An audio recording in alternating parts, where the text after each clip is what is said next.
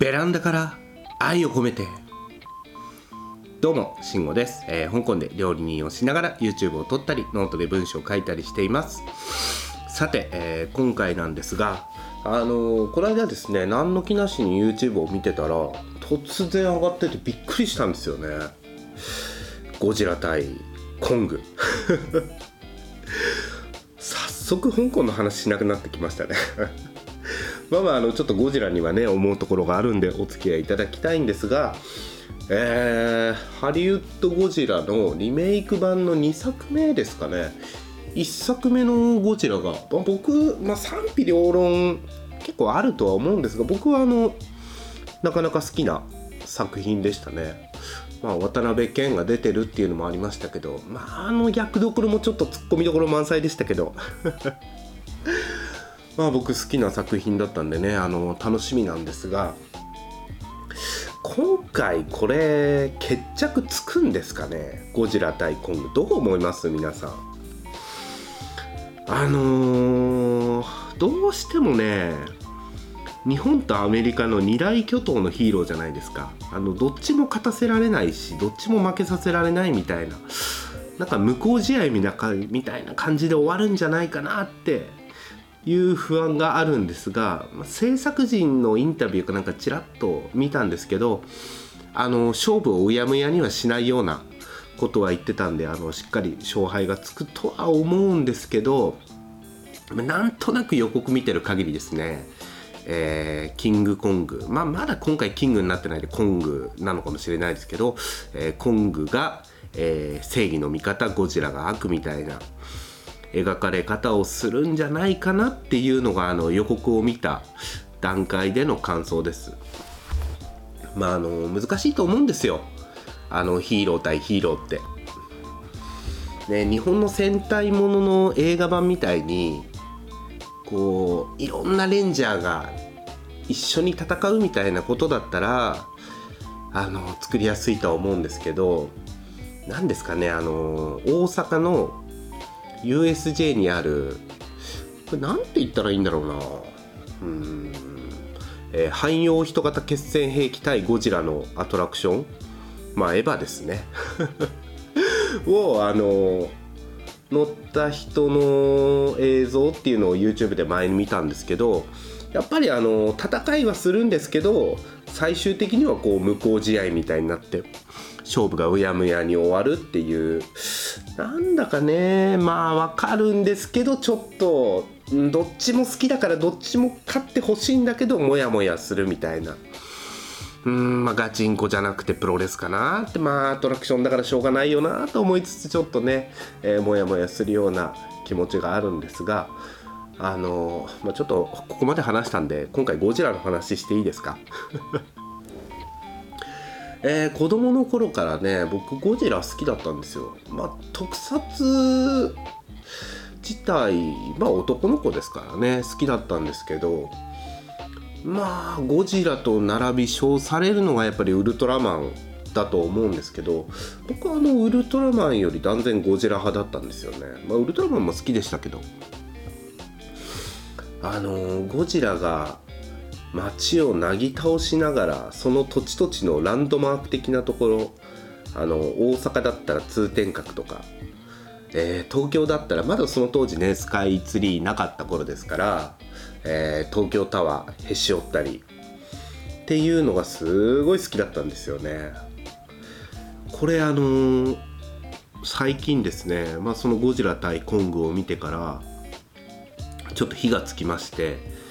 あの YouTube でですねゴジラの予告編なんかずっと見てて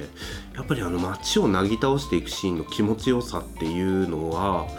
大人になっても感じるんですよね。でこれ一体何なんだろうっていうのをここ何日かずっと考えてたんですけどこれどうなんだろうな言って共感してもらえる話ではないと思うんですけどまあそんなに聞いてる人もいないですからねこのラジオ、えーちょっと聞いていただきたいんですがこれなんか僕の願望みたいな部分ってどうしてもあるんだろうなっていう、えー今ですね今の、えー世の中の仕組み資本主義社会を、えー、ぶっ壊してほしいって思う僕の気持ちの表れが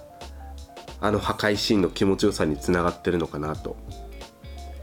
これあの制作陣もそこまで意図して作ってるのかどうなのかっていうのをまあ僕そこまでねこの件に関して深掘りしてないんで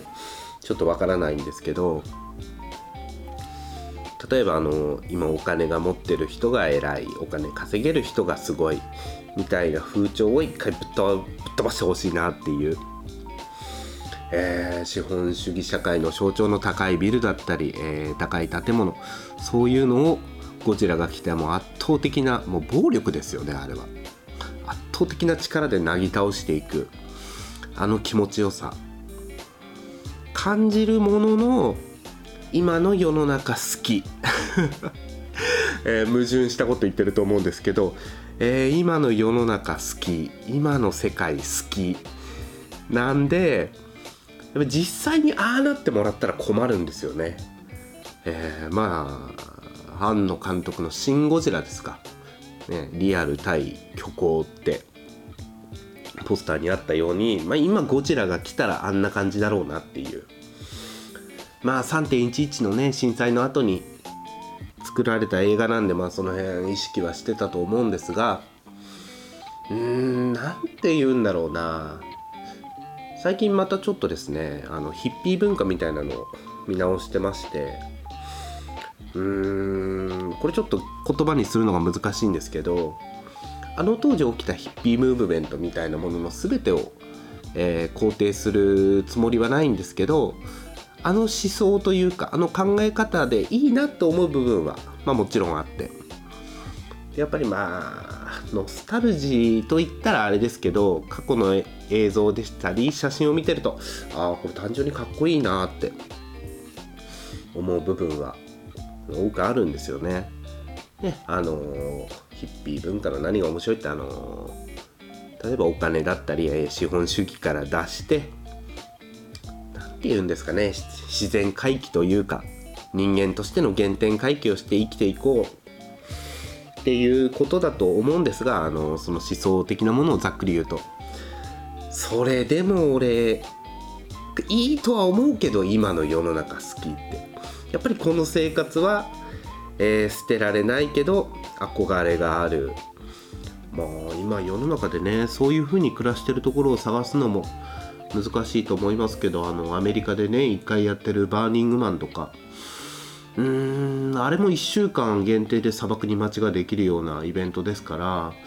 どうしてもねあの規模でやるのがうん限界なのかなとは思うものの。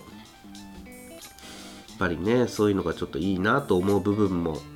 あったりで本当に今回はあの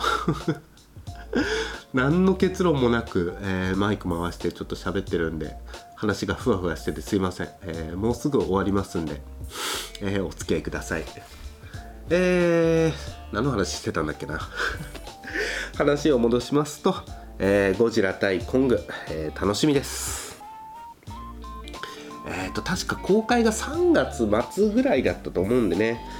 えー、今香港の映画館、あの政府の規制で閉鎖されてるんでその頃にはあの規制解除されてあの劇場の大きいスクリーンで、えー、大きい音でゴジラが暴れ回る様を見れればなと思っております。僕は誰が何と言おうとゴジラを応援します。あんな猿に負けるなゴジラ。頑張れゴジラ。